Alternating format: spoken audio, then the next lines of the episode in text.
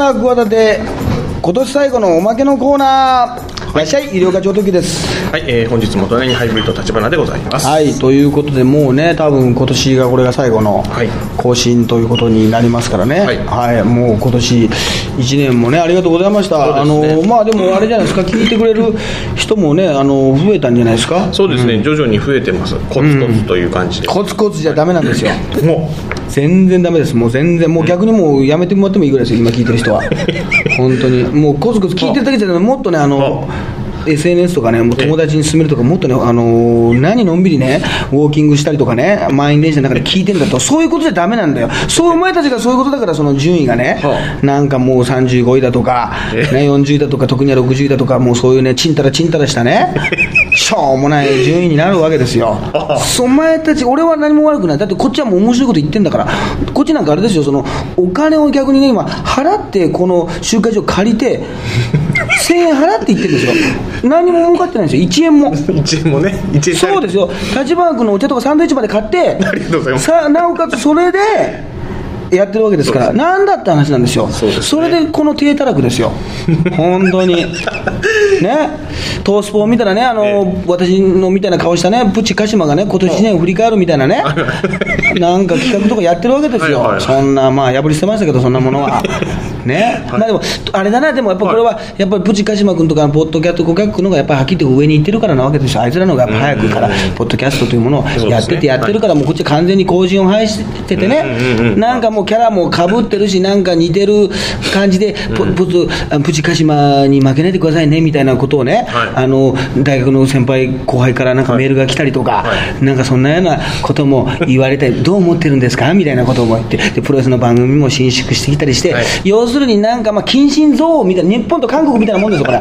要するに。だから、他の国から見たら一緒なのかもしれないけど、こうに似てるから嫌だと思わせる。で、別に全然仲が悪くなかったですからね、別にね。正直一緒緒にね。ええやってましたよだけどなんかもうそういうせざるを得ないというかね、うん、だから何度も言いますけど 今今だから私のこのポッドキャスト面白いわけですよ。これがもっとはい。ブレイクしてね、ええ。大ブレイクして、えもうあの他のところでラジオ局持ったらこんなことを言うわけがないんですから。だから今逆に聞かないとおかしいんですよ。今1位にしないとダメなんです。今聞いとかないと、ん。その他のところでちゃんと聞けてちゃんとした放送で意外とちゃんと NHK なら NHK でちちゃんと空気のようなこと言えますし意外と的確なこと言えるんですから私ははっきり言って。父親が学校の先生なんですから真面目に育てられてるんですから。だから今だからちゃんとこの面白い時期なのにここの時期をね聞いてないということでね、でなんか聞いてる人は聞いてる人で自分だけの楽しみにしようってことで他の人にはあの言わずに隠れて応援してますって。そんなやつは帰ってください。まあ帰るもおかしいけど大体お前たち家なのかもしれないけどお前たち家にその家も出てけ。ゲラウェイですよ本当に。そういうことでしょ？ね。まあまあ、電車乗ってる人はもう家に帰らずちょっと違うところ放浪放流だ放流放流ってなんだよ。放浪してくださいよ本当に。ええもう本当にね、あのまあ、聞いていただいて本当にありがとうございます。本当に。ほんいいんですよ、そんなものは、もう聞かなくてもいいから流しててください、そのそのあの聞いたことになるそのランキングのためにね、結果がないとね、面白くないと思われちゃうんです、結局我々芸人っていうのはそのもう舐められますから、やっぱ売れてないと舐められ,、舐められるんですよ、まあ、でもそれはみんなそうですよ、こういうな我々芸人じゃなくて芸能生活やってる人っていうのは、もうその内容なんか問われませんから、だから当たり前ですけど、それは我々じゃだけじゃなくて、厳しい世界、当然の。ことなんですけどね、でもそのもうシステムにもうあの我慢ができなくなっちゃって、もうだめなんですよ、もうだから。腹だから今が一番面白いわけですから、今が一番ね、来年の1月までが面白い、もう2月からもうあのダメですよ、そうですか。面白くないですよ。そうですか。じゃあもう今聞くしかないね。今聞くしかない、はい。そうは言っても変わんないと思うんだよな。本当にもうそんなことも。でもねありがとうございます。ありがとうございます。ありがとうございます。本当に。今のを全て逆の意味だと取ってください。そうですね。ちょっと長かったですけど逆の意味が。なかったですけど。キーワードじゃなくて、ええ。文全部あれを逆に逆にもう一回聞き直してみてください、泣く場合があります。感動してね。m 1がありましたか？M ありましたね。はい。もうね、12月の、えー6日のね、えー日曜日にありまして、15年以内の結成ね、争われた m 1が5年ぶりに復活して、トレンディエンジェルが優勝しましたということで、全3472組の頂点に立ったと、斉藤さん、斉藤さんはね、斉藤司っていう普通の名前なんだね、そうですね。36歳、高橋君、高橋君の本名はな分かんないな、高橋君なんだ。ほうほうほう。うん。うんうんが優勝して、でも言われるよやっぱりよく、私も本当に、んうん。医療さん、ハゲの時代が来ましたね。お。ね。えはいはいはい。でもね、これはね、別に本当にね、なんかね、あの嫌な気は本当にしなくてね、はい。あのネタがかぶってるとかそういうことは別に思わなくて、はい。あのまあ、多少思いますけど、はい。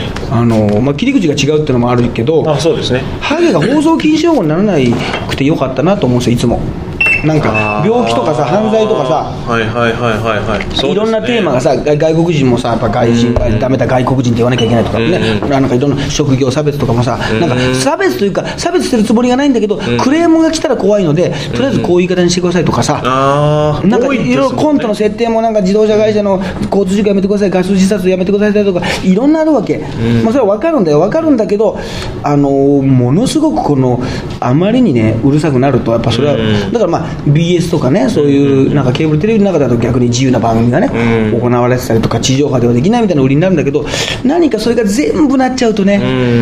うん。でやっぱりコンプレックスみたいなところになるとやっぱりハゲってさその微妙な部分もあるじゃない、うんうんうんうん。いやな今は大丈夫だけど、はい。なんかよく言うねハゲは団結しないからあのねこのなんだろうな苦情が来ないから、ん。なんとかなってるんだと思うんだけど、組合組合がないからねあの お姉の人が、お姉の人にねあの、うん。同性愛は異常動物だなんていうことは言ったらね。そうハゲは異常動物だって言われたら多分誰も抗議してこないよ。俺のことじゃないって思うから。なんか 誰も。抗議はしてこないだろうな。してこないというかみんな多分半笑いだろうな。ハゲがっていう主語がハゲになった時点でちょっと笑っちゃうんだよみんなね 異常動物っていうよりもなんかね、うん、ちょっとねあこんな感じにならないと思うね。なるほど。やっぱり。クレームまでいかないという。そう。でもどうでした？他のやつを見て。まあえーっとねまあまあ順位でいうとトレンディエンジェル銀シャリジャルジャル、はいはいはい。えータイムマシーン3号スーパーマラノーダ和牛メープル超合金バカよあなたはハライチうんハライチ最下位だったんだ。そうですね。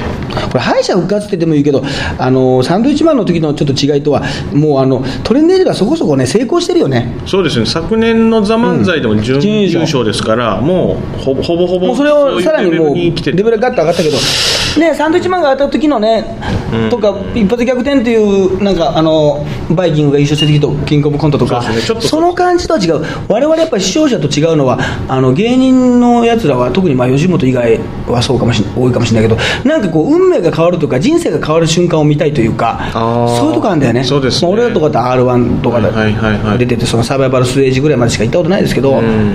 サバイバルステージも行ったことない人にとって失礼じゃないですか、今。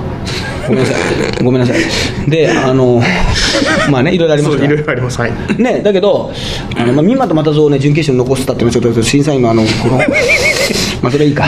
お世話になってますからいいですけど。補欠合格でねまあいいんですけどね。まあ、だけど、あの、そういう点はあるよね。うんそうですねちょっとねサンドイッチマンさんなんか本当ままあ無名の状態というか、そこからの優勝だったというかまあでも吉本いいあのあの芸人同士だから別に芸人が嫌いっていうのはないけど、うんあまあまあ場合によってはあるか、あのー吉本じゃない人が優勝してほしいなっていうのはあの吉本以外の事務所は当たり前だけど思ってますよ。まあそうですね。やっぱそれはそれは。やっぱあも思ってると思いますね。だ今回だと、えーあれか、えーメイプル超合金、バカよあなたは、とハライチになるのかな、タイムマシンか。あとタイムマシーンさん、うん、バカよあなたはあれはね、ダメだな、あれ、挨拶しねえからな、あれはな。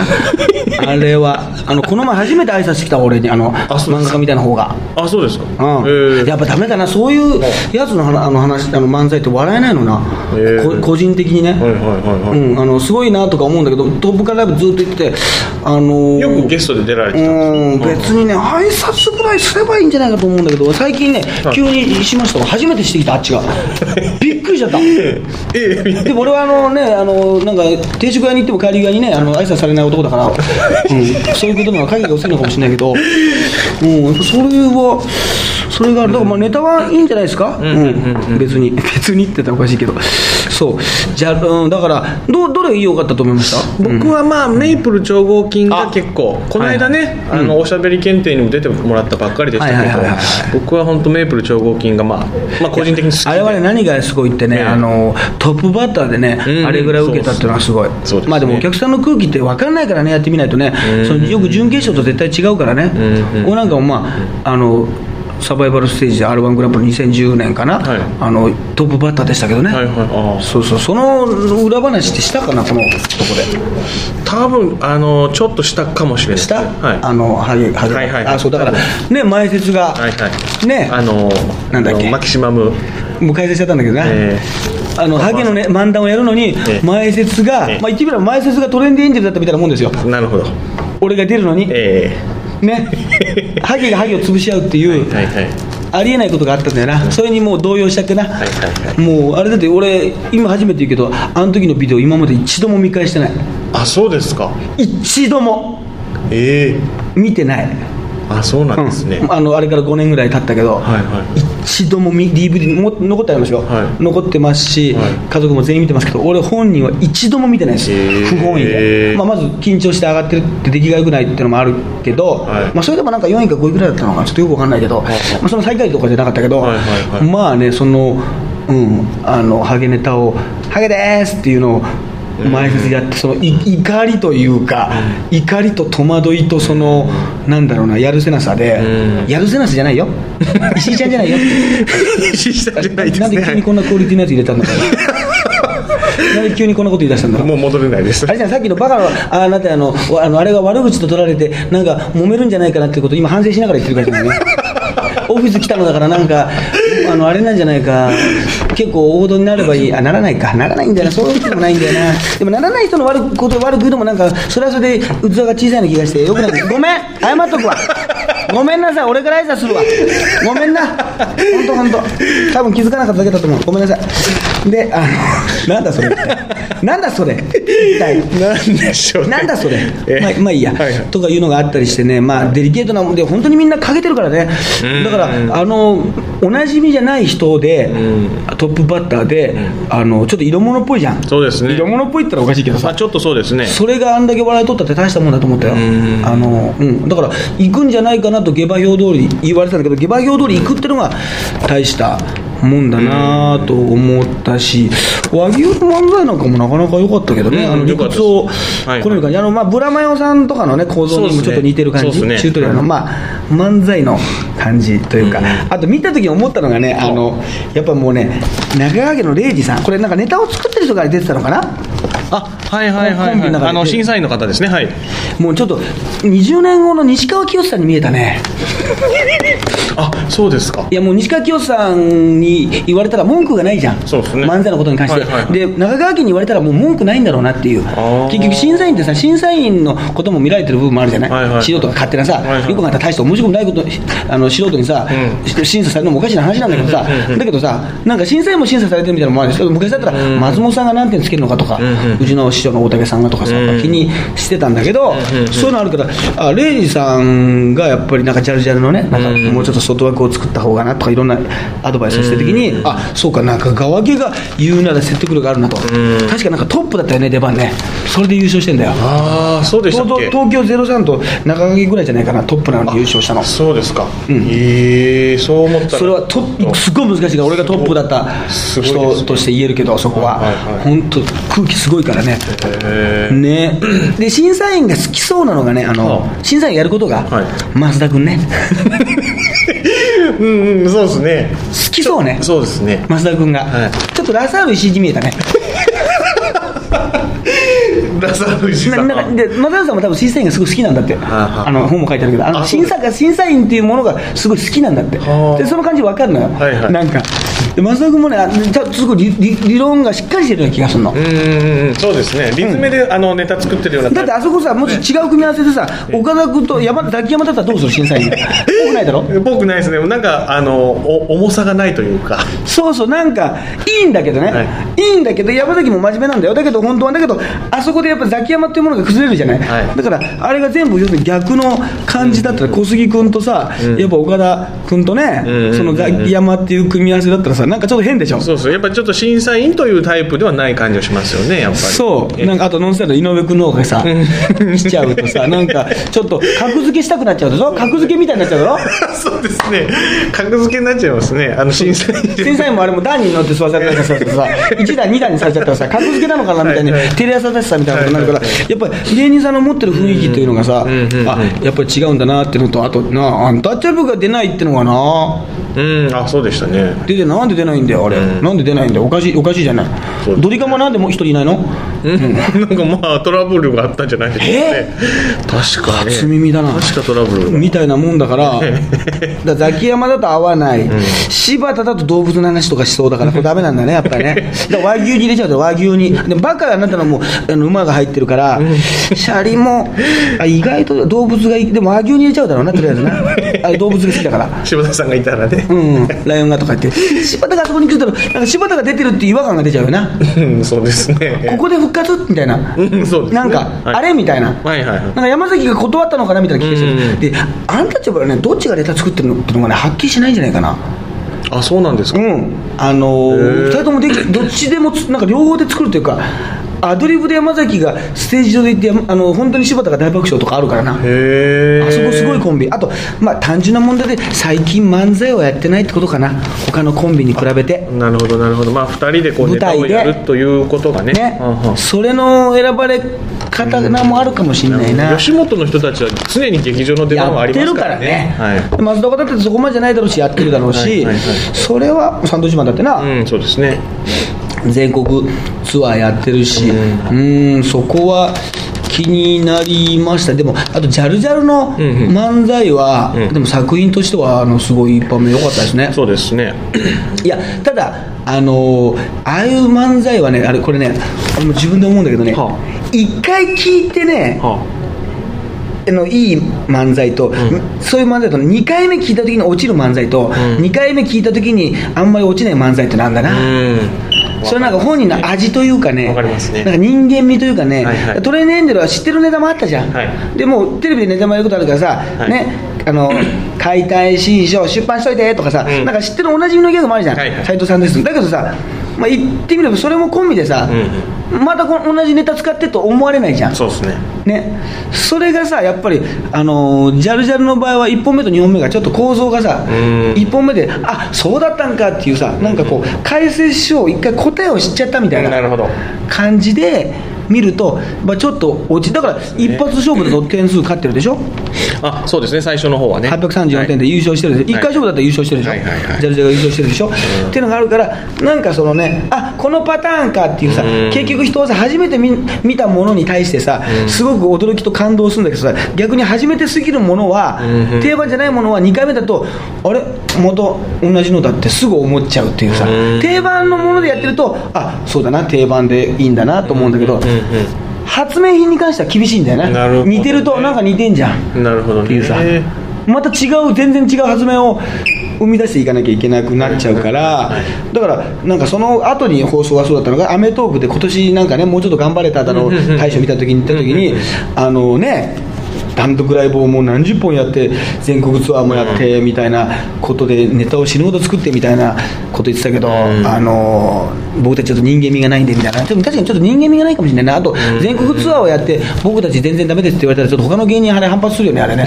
いやいやもうさやりたいよバカ野郎って言って全国そうですね。やりたいよって。そのレベルで文句言われちゃったらね素人の人はねなんかああそうなんだと思うかもしれないけどさいや結構なレベルで人気がいるじゃないかそれお前。そうですね。ねちょっとあれを本気で言ってるんだとしたらちょっとジャルジャル大丈夫かと思ったよ。俺。それもごめんなさいね。そういうのやっちゃっててね。っていうまあそれはあの番組のテイストとしてそこをギャグにせず本気で悩みを言ってくれっていうことだったのかもしれないけどあのなんかそこに関してはちょっと引っかかったね。そうですね。なんかね別にね、そんなめ恵まれてるよ。相当ね相当恵まれてるだけどそのそれも真実だけど逆にじゃあ売れてる人とか活躍人がする人が悩んでないのかって言ったらあのそれはないけどね。そうですね俺なんかがわからない違う悩みで面倒くさい、あのーもっと違う大きな悩みでん。あるからそれはもうあのこっちが気楽に言ってるだけで、全然違うことはだからネバール君も悩んでるかもしれない。ネバールネバールネバール君も。ネバールさん。わかんないけど友達なのか友達じゃねえのかよくわかんないけど あネバール医療課長特急さんとネバール君は友達ねばよって書いてあったから友達なんじゃない？なんかそういうツイートはいなんか流れてましたね。ありましたね、はい。本当ね、まあ、あったこと、あったことあるけど、とかもあるし、うーん、そうね、まあ、ハライチなんかもね、やっぱりそれこそ、あの漫才が発明だったもんね、そうですね。あのノリツッコミがね。あのはい。うん。あれはね。そう。だからちょっとそういうの思われちゃうっていうまあでも残ってきたからだからこれ残った人たちはでもやっぱすごいんだよやっぱり。だって結局ナイツとかねもう残るって当たり前のように言われてたけどん。残んなかったもんね。そうですもうね。そう、うん、あとはもうだからこの順位はねその日のね出来だからねあの別に文句とかないんですよ。うん。正直。なるほど。審査員はねだってね好みでいや俺はこいつが面白いと思ってるとかこっちの方が面白いって絶対ありますよ、そんなこだわりがある人ばっかりだから審査員もね、うん。だけどその現場の空気で、うん。まあ、空気を読むじゃないけどここでそれを出すのは違うっていうのもあるだろうし自分の好みじゃないだろう。本当のベストな好みじゃないそれぜベストな好みの人がまあ逆に言うといるわけがないってなるわね。特にもうまだ同年代じゃん。そうですね。同じ時代じゃんそのね。西川きよしさんとかうん。川下さんとか巨人さんだったらさちょっとさ、うん。もう違うけどさおこがましいけどさ、もう10歳年代がちょっと違ったとしてもさ、もういや俺も頑張んなきゃっていうさ、う心じゃない、はいはい。その人たちがやるときにさそこをさあの純粋に評価しないっていうのはさ、ちょっと違うだろうし、そうだとしてもこの受けとかね、うんいろんな出来上がってるものを見たときにあの点をつけるっていうのはあのまあね、当たり前当たり前のこととか。だから素人のねあの人とかがあれ文句つけるじゃない？僕私は納得いかないですとかヤフーチームとか、まあね。文句つける人に俺はもう文句つけたいね。もうそんなそんなのにネットにあげないけどこんなもの、はいはいはいはい。ね。そうですね。はい。ななんなのな？で別に自分が思ってりゃいいわけだし、まあまあまあそうですね。な誰が1位出したみたいなことを言っても、俺の r 1のそのあのあれだよ。サバイバル政治のやつだって、はい。じすげえ出来悪かったけどうちの姉からさ、はい。あんたがどう考えても1位なのに審査員がおかしいって長いあの留守電留守番でも入ってましたよもう。3分ぐらいの。どう考えてもあなたがあなたが一番面白くて一番うまいのになんで一番しっかりしたスーツも着てるのに一番何なのっつって。ありがたいでしょ家族ありがありがたいですね。家族大事にして。家族だから家族は言っていいそれはそれそれはそうだよね、ええ。ひいき目だけど、いやだけどそういうもんだから、はい。ねえそうそう。でもねそれで言うと勃発しましてやっぱ斎藤君がさ、まあまあ高橋君もそうだけど、あ高橋君はねあの、はい。あれらしいですよ。あの SK の松村香織さんのね、はい。明道喫茶時代のお客さんだったらしいですよ。へえ松村香織がおめでとうとかあそうなんですね。言ってましたよ。へー。そうそう。ねこのねあのえー、ブラマヨ小杉君とですねトレンディエンジェル斎藤君がですね、あのこうなんていうんですかねこの考え方が違うっていうね、はいはいはい。今こう記事がありまして要するに、はい。あの斎藤君はなんか少年よ毛根を開けとか一の上に3年ハゲの上には3本とかあのめっちゃハゲですとかその攻めのハゲというかどんどん自分がハゲてることをアピールして、えー女性から市民権を得ているデブをハゲデブの高みまでハゲを持っていきたいという、えー時代は変わらなきゃ俺たちはハゲの会のジャンヌ・ダルク全面的にハゲをアピールして価値観を変えていってやりたいという意識がある。一方ブラックマイレーズの小杉は斎藤の考えに対しお前たちは薄毛族の人間じゃないと。悪の道に進んでいると。斎、藤に言えば俺らのハゲに対するスタンスを把握してから小杉さんが冷たくなって楽屋で喋ってくれなくなったという、ねうん。非常にこのどうでもいい戦いが行われてるわけですよ。まさにそのハゲの中でのイデオロギー闘争というかね。はその要するにめっちゃハゲですとか言うのはあのー素人さんからするとあと会場にもしハゲがいた場合ね、はい。その人が見られちゃったりとかうんうん。ね。ああちらっと。そう、はいはいはい。なんかあの住田竜平さんのポッドキャスト行ったら言ってたよ。あのタイムマシーン3号のね、うんうん。デブネタが優勝しなかったのは、あの客席に知り合いのもっとでっかいデブの人が座ってたんだってだから審査員がそれを見て、はい。関君のね、はい。デブネタが薄れたんじゃないかって説を唱えてたんだけど、へえそうなんですか。なんかわかる、まあ、まあまあそういう。冗談でね、まあまあなるほどね。いやお前ほどで悩むほどじゃねえだろっていうのあるじゃない、はいはいはい。要するにさ薄毛の、まあ、そういうレベルってあるじゃない、はいはい。僕デブなんですけどとか僕ブサイクなんですけどって言った時にさもっとブサイクな人がいたらさ、うん。いやいやお前そんなでもねえよっていうさ。ね目の前でそういう状況もしだったらそういうのがあるんで、はい。あの小杉君は、俺は元吹さんのやり方っていうのは、毛の生えてる人も薄毛の人も、何ら差はないというシステムで、自分を卑下して笑いを取ったりはしないと、うん。でハゲとか薄毛に関するアプローチ、愛情が違うと、自分を傷つけまくった、人を傷つけまくって、自分が世に上がっていくだけの野心の旅に暴れ回る機関棒のハゲだと。いうね、ことがあって、これ、要するに、あっちかいじって、うん。なんかちょっと、あのひよこの巣みたいですねとか言った時に、誰がよとか言うね、うんうんうん。のがあの薄毛族とか皆さんで、これ自分からこのハゲを見ろっていうん。アピールの仕方だと、そのこれ素人の人がいやあれは真似できないよと、俺は俺あなた芸人だからいいけど、俺はあそこまでできないよっていうことでそのね結局ハゲのためにならないんじゃないかと、うんハゲの心を傷つけるだけじゃないかっていうことなんだけどこれはね、俺の立場としましてはねまあ、両方一理あるんですよ、うんうん、でもこの小杉さんとか元藤さん、まあ、元藤さんと俺はもうハゲのあの気持ち考え方合わないなと君とは考え合わないなと何度も言われてるんですけど そう。そう何度も言われてる。あの全然いい方ですし、はいはい、そんな怒られたりしませんけど、はいはい、その残念そうな顔で君とは医療科君ハゲとのハゲとの距離感が違うねっていつもね、まあ、髪の毛の距離感もちょっと違うんだけども。っていううまいこともまああんまり言わない方がいいみたいなんだけど、まあ、それ違うそれは全然いいんですよ。やっぱり自分からアピールしないと、でよく考えたらその割にはねあのもっとさねズラデカっていうねあの映画に出ててズラ アイズラッカーで投げててズラに関しては冷たいっていうねよく考えたらあのハゲアピールしてたんじゃないかっていう矛盾も生じるというね とこもあるんですけどあのこの確かにこの優しい考え方は分かるんだけど小杉君とかね、はい。はい、自分が言われてから言うっていう自分からあのこの元さんの考え方もハゲにギャグをするなら俺はハゲに抵抗してるっていうのが面白いと。じゃなきゃ見てて面白くない。ハゲを前面に出すのは素人のやること。プロは必死にならなきゃハゲで笑いを取ってくる。辛いんだということをうまく出さないといけないっていうのがあって。まあこれはでもまあ別に正解でもありその正解とも言えないというところはあるんだけど、まあ俺の考え方としては何だろうそれもいいんだけど先輩と、ねそれだと時代が何も変わらなかったんじゃないですかっていうのもちょっとありますね。なるほど。あの結局。だからあのもしかしたらこの斎藤君のやり方も全然一般にはこの、ね、適用できない、うん。ハゲ方かもしれないと、全くね、ただ斎藤君の何がいいっていうのはあのスキンヘッドにしてないとこがいいね。うんそうですね横を残して。横しっかり残してるんですよね。でこれが一般的評価で一般人でこれいたらさ、はい。この評価と、ね、俺ぐらい俺とか、あるいはスキンヘッド、まあ、クロちゃんでもなんでもいいけど、ああいう評価と、小峠君か、はいはい、どっちの評価高いと思う、スキンヘッドの方が一見ね。そうですね。ちょっとそっち。斎藤君はもう特別枠になったから、はいはい、面白いしねってことになる。一般的に見たらそうですね。でもプロの目から見ると斎藤君のが男らしいんですよねこっちの方が評価高いんですよ。こっちの方が本当は逃げてないんですよ。要するにそれはあのスキンヘッドにしたらあの人はファッションでしてるんだなとかあの、おしゃれでしてるんだなっていうふうに誤解する人もいると、うん、そういうのをもうあの除外してるっていうね、うん、逃げてない。ハゲから逃げてないっていう。逃げ道作ってない逃げ道作ってない。でもそれが全く評価されてこなかったんですよ、うんうん、ただ斎藤君っていうものが生まれた時に、うん、あのああれでいいじゃん。同じような髪型の人世の中にたくさんいるわけでしょ？SK のライブ会場なんか行ったらもう100%いるんですよもう。まあまあそうですね。インテックス大阪に入ったらもうハゲちゃうわけですよ、ね、まあ、比嘉さんも近いよ比嘉さん比嘉さんなんか男らしいんだから比嘉さんへの憧れってのありますよ。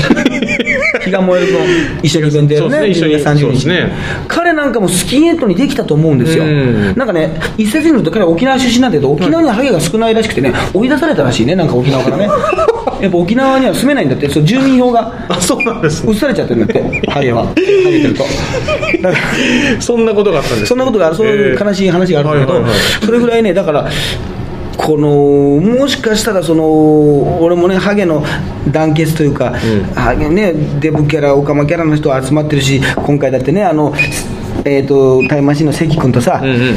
名部長金の安藤なっちゃんがさ、仲良さそうに撮ってて兄弟みたいですね、うん、親戚みたいですねって写真撮るわけですよ、ね、そういうことがハゲの世界ではないと、うん、だからやっぱりそのなんていうかな、うん、ちょっとね時代をまさに変え変えるかもしれないなと、うん、まあ先頭走ってる感じというかもしれない、うん、だけどもうあの坂本龍馬みたいなもんですから途中で殺される可能性ありますよね。なるほどなるほど。もう全然。だから俺もハゲ世界の中をねこう仲良くしようとしようと思ったんだけどやっぱり余計なことしてくれるなっていう考え方をハゲはそっとしといてくれと、うん、ハゲもカツラもいるし植毛もいるしねあと増毛もいるしバーコードもいるしってことで派閥が細分化されてるんですよ、デブよりも。なるほどなるほどなるほどお姉もちょもしかしたら違いあるのかもしれないけど、はいはい。よりでお互いに仲が悪いしお互いに自分のになんだろうな自信はないんだけど変なプライドとこだわりがあるんですよ。俺はこれを選択した他はもうしなできなかったんだぞということに関して他を選択した、ね、俺もスキンヘッドにしたかったんだよ。でも仕事からできなかったんだよ。俺もカツラにしたかったんだでもお金がなかったんだよと。食後は怖かったんだよ。皮膚が弱かったんだよとかいろんな言い訳をしていてでもそのこの言い訳は誰にも言えず嫁にも言えず友人にも言えずなおかつ仲間にも言えずってことでこのねで医療科っていうやつが話しててもなんかそれもそれで迷惑だということで誰にもこの言えない思いがあったわけですよ。だからねそれぐらいもう悩みというかねやっぱそのコンプレックスが入り組んでんだよね。二重三重に。でまた近親憎悪に近づくわけですよ。なんか似てるけど違うぞ俺の方が上だぞとカツラのやつよりもバーコードってバカにされるでしょ？ちょっとそうですね。大体バカにされる。でしょね。バーコードいいって女性まずいないと思うよなそうですね。もあれは七三分けの急になったわけじゃないですよあんたは初めて会ったからバーコードかもしれないけど毎日会ってる人は七三分けにした今日は横分けだと横分けにしてみたらハゲが隠れてた時代もあったんですよ。ずっと？ねこの今のだから高橋君みたいな感じですよなるほどなるほどなるほど。だけどそのその横分けにした毛も少なってきたからバーコードになっちゃったっていうバーコードっていうのはあれ結果論なんですよいきなりバーコードになったわけじゃない。そこみんな分かってないんですよ。そうですね。あなたは初対面かもしれないけど、そうです歴史の積み重ねのバーコード。そうです昔はバーコード自体もなかったからバーコードって言葉もなかった。すだれハゲとか言われてたんですよ。だけどバーコードっていうなんかやたらしっかりしたものができちゃったがゆえにバーコードって言われてるだけでもうそのお前に俺の何が分かると、でもそんなことは言わないわけです。よバーコードはもうね頭にやってもピッとしか言わないわけですよその。言葉を発しないわけですよ256円ですとかぐらいしかね 安いな。そういうねことになっちゃうわけです。だから本当にそういうこう言えないんだよ。たくさんあるんだけどそれがカツラの人には俺だってカツラなんか良くないと思ってたよと思ったけどねやっぱり仕事柄銀行員でスキンヘッドにはできないんだよな。挨拶挨拶回りもある。あれ？よりによって転勤になったぞと。チャンスなんじゃないかと。今まで同じ職場でカツラかぶったらいいけど転勤ということで新しい職場なら新しい自分になれるんじゃないか。あれ？意外とカツラバレてるなとか。いろいろねかといってじゃあ明日から外せるかと。ね？急に辞めれないんです。柏木由紀のファンと一緒なんですよ。辞めるとお金も費やしてきましたし自分のそのこの人に決めたんだカツラに決めたんだ柏木由紀に決めたんだという自分の決断をも否定してしまうような気がするんです。うわすごい似てる。これがすごい似てる。柏木由紀のファンとカツラの人がすごい抜ける。すごい似てますね。本当は叩きつけたいんです。叩きつけれたら楽ですよ。ね。CD を。えー楽だけど。でできないんですよ。愛着もある、はい。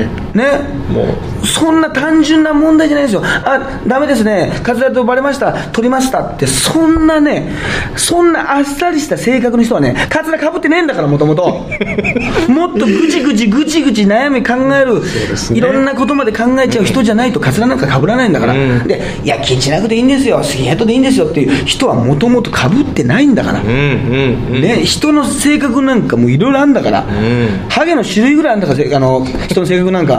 ちょっとおかしいよ例えばそうですね性格の方が多いだろどう。考えてもだけどそういうことをね何にもみんな考えてないんですよ。単に一括りにしてハゲだと。カツラだなぐらいな感じになってる。ハゲがもう喋らなすぎなんですよ。サイレントハゲなんですよ。SH なんですよ何ですか？一体。SH ね、SHG なんですよ、もう本当にね、そういうね、だからそこに風穴を開けるという、まあね、これ差別されてたものが、じゃあ逆に私たちは素晴らしいと言い過ぎるのもね、うん。逆こう差別じゃないけど、それもまた良くないという考え方もね、あるんですけど、まあだから迷惑もいて、そのみんなの賛同、だからね、まあ逆に言うと、みんなの賛同を得るのは無理なんです。だから俺もじいつも思ってたんです、ハゲネタっていうのは最終的に、お笑いのネタではあるけど、どっかでハゲの皆さんへの、そんな悩んでてもいいけど、そこまでね、人生をそんなに悲観するほど悩むことじゃなくてもいいんじゃないですかと、ちょっとした提案をするつもりでね、やってたわけ。そんな、はいはいことに皆さん気づいてなかったと思いますけど、能天気に笑ってたんだと思います、そういう、それでも普通に真面目に言われても困るから、うん。笑いというね、ん。だからもう言ってみれば、もうその間光雄みたいなもんで、ハゲだっていいじゃない、人間だものと、まあもともと人間なんですけどね、人間じゃないとまで言ってなかったんですけど、えまあ、とにかく笑いにしないとね、やっぱり人は聞いてくれないから。うん。ということで、あのまあね、俺の自分の生きてる時代は無理だと、途中で諦めもあったんですよ、はもう俺が死んだ後に、やっぱ明治維新が来た坂本龍馬のようにね、俺の自分が生きて坂本龍馬見れなかったわけでしょ、そうですね。本当に、はね、世界中でこう貿易して、こういうね、はい。平和な世界というか、まあ、どういう夢見たかわからないけど、うんうんうんうん。